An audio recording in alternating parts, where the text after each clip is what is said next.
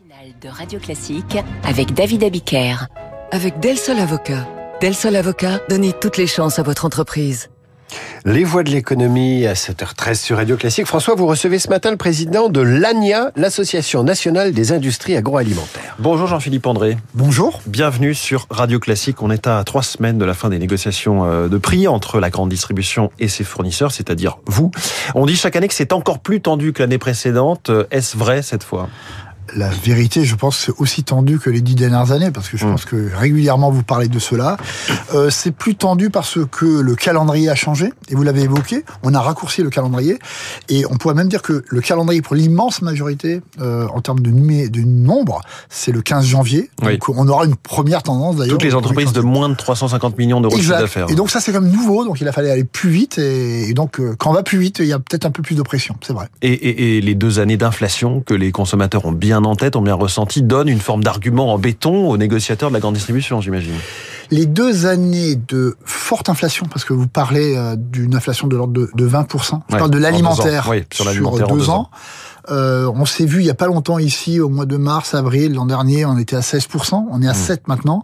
Les chiffres que vous allez commenter très bientôt n'ont plus rien à voir avec euh, avec ce niveau-là. Donc on va parler de, de, très légère inflation, de peut-être de 2, 3, 2, 3%. Ça veut bien dire que le l'écosystème dans lequel on est rentré, fort heureusement, mmh. pour les gens qui nous écoutent, parce que eux ils traduisent ça en termes de pouvoir d'achat, a changé. Mais c'est important de le dire, effectivement, c'est ce que confirmait l'enquête de, de Céline Cajoulis qu'on entendait tout à l'heure. On va vers 3% de hausse des prix en moyenne, là, dès le 1er février. Je crois que, là encore, il faut dire la vérité aux gens. Euh, on, on, a pu entendre dire qu'il y aura des baisses de prix.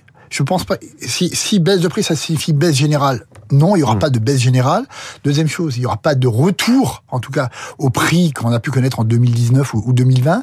Sectoriellement, il y a des produits qui vont baisser parce que la matière première, en nature, toujours de ces matières premières agricoles. Si on parle maintenant du, blé, du colza, du, tournesol, ça va baisser. Donc les pâtes, les biscuits, les pizzas, ça va baisser. La volaille aussi, hmm. je pense. Il peut y avoir, euh, alors je, on va pas décevoir trop les gens ce matin, mais il peut aussi y avoir ponctuellement des hausses hmm. parce qu'il y a des marchés sur tension. Encore sous tension, le sucre a fortement augmenté, le cacao, euh, récemment le, riz, le riz est sous tension. L'huile d'olive, le jus d'orange. L'huile d'olive, le jus d'orange n'a pas augmenté, a explosé, a carrément explosé. Donc je pense que la, la, le mix et la balance de tout ça fait qu'on sera euh, dans de très légères hausses. Oui. Et on parle du fait que le, le plastique et le papier ont baissé aussi, ce qui peut entraîner sur la structure de coût de tout ce qui contient un emballage avec du plastique ou du papier, quand même une, petite baisse. Vous, avez, vous avez raison, mais vous devriez ajouter l'énergie, même l'énergie va baisser, mais la structure de coût, la Il a pas que ça dedans, évidemment. Va, va, rester haute. Vous auriez pu ajouter les salaires, parce que si vous regardez le, SMIC depuis, depuis deux ans augmenté de 15%, mmh. donc vous n'allez pas évidemment revenir en arrière sur, sur le salaire. Donc le, il n'y a pas de mystère, il y a une vraie logique économique à tout ça. Est-ce que hors SMIC, il y a un rattrapage des salaires donc qui sont au-dessus du SMIC dans euh, vos industries alimentaires? Euh, En l'an dernier, je pense qu'il y a eu, il y a eu de, de réels efforts en termes de, euh, de, de, compensation, en termes de, de pouvoir d'achat, du moins pour les, les, entreprises qui pouvaient le faire. Et donc pour, pour en revenir à, à, ce, à ce niveau, à ce niveau d'inflation, je pense qu'on va, on, on, joint simplement une réalité économique. Mmh. Et j'ai l'habitude de le dire souvent. Vous comparez avec ce qui se passe à l'étranger, la France est plutôt mieux lotie deuxième chose, sur l'inflation à 3 points actuellement, là où l'inflation alimentaire était au cœur, au cœur du, dans le cœur du, du, réacteur, aujourd'hui l'inflation des produits de tous les jours ne représente plus qu'un tiers de cette inflation. Mmh. Euh, les déréférencements, quand euh, Carrefour par exemple euh, retire les chips Lays et autres produits PepsiCo de ses rayons, avec une affichette hein, expliquant qu'on lui a demandé des hausses de prix inacceptables, est-ce que ça c'est de bonne guerre dans ce genre de contexte de négociation? Est-ce que je peux dire ça en mode trivial C'est pas bien, c'est pas bien de faire ça. J'ai l'impression que vous avez un mot beaucoup plus grossier qui vous vient. Non, pas, non, pas du tout, parce que là encore, mmh. alors je parle d'une certaine une longueur d'expérience. Euh, moi, en tant qu'industriel, ça m'est arrivé malheureusement plusieurs fois dans ma carrière d'avoir à faire des, des référencements. C'est très brutal pour l'entreprise. Mais vous voulez dire quoi? C'est un coup de pression trop fort? C'est déloyal? C'est un coup de pression très fort. C'est des coups de billard parce que vous, vous le faites, vous déréférencez une marque, mais en fait c'est un message qui est adressé à tout le monde. Euh, on peut d'ailleurs s'interroger d'ailleurs sur le secret des affaires parce que on invoque toujours euh, ce secret des affaires. Là, on met tout sur la sur la place publique.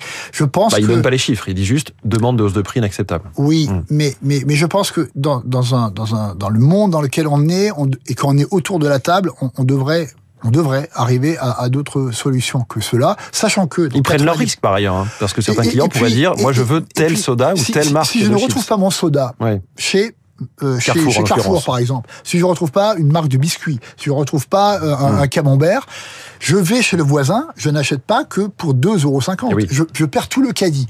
Donc je pense que fort heureusement c'est très limité. Moi j'invite tout le monde à, à pas à pas utiliser ce type de méthode, Mm. à négocier au bout et accepter l'idée que quand on a affaire à une grande marque, c'est peut-être, c'est vrai, un peu plus compliqué en termes de négociation que lorsqu'on traite avec une PME ou une marque euh, une marque régionale. Est-ce qu'il y a d'autres euh, armes, entre guillemets, d'autres moyens de pression qui sont utilisés par la grande distribution ces derniers temps, dans ce contexte de, de tension qu'on qu'on décrivait et dont on parlerait moins? Non, je, je pense pas qu'il il faille parler de, pression. Je pense que là, encore, la transparence est de dire que euh, l'année 2023 a été caractérisée par une baisse de volume, de volume, et traditionnellement, quand regardez ce qu'on évoque, on, on pense que la négociation, c'est simplement de dire à quel prix, monsieur, euh, voulez-vous acheter mon produit, à quel prix suis-je prêt à vous le céder?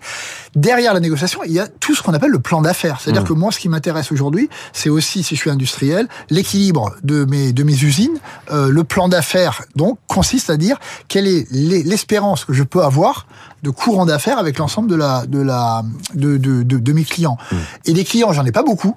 Et ils pèsent tous à peu près entre 15 à 20% de mon chiffre d'affaires. Jean-Philippe André, à la fin, ce qui manque, c'est toujours une forme de juge de paix sur les coûts, les marges et donc la légitimité des hausses demandées ou obtenues.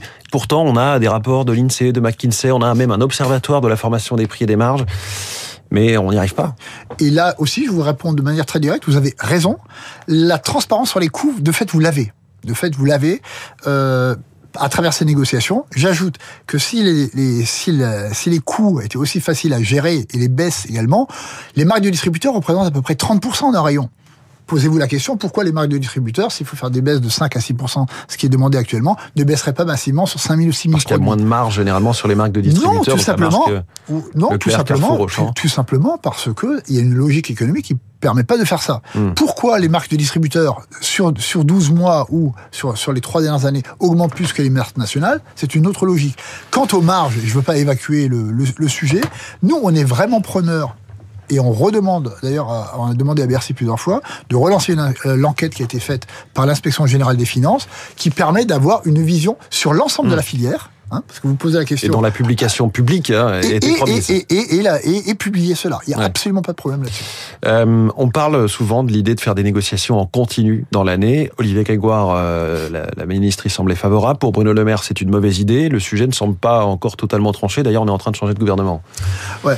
Le, le changement de gouvernement, ça, je, je n'y peux rien et je n'ai aucun impact là-dessus. Je note, je disais tout à l'heure, dans des pays comme la Belgique ou l'Allemagne, où vous pouvez négocier toute l'année, vous avez une inflation sur les trois dernières années sur l'alimentaire qui est supérieure à la France.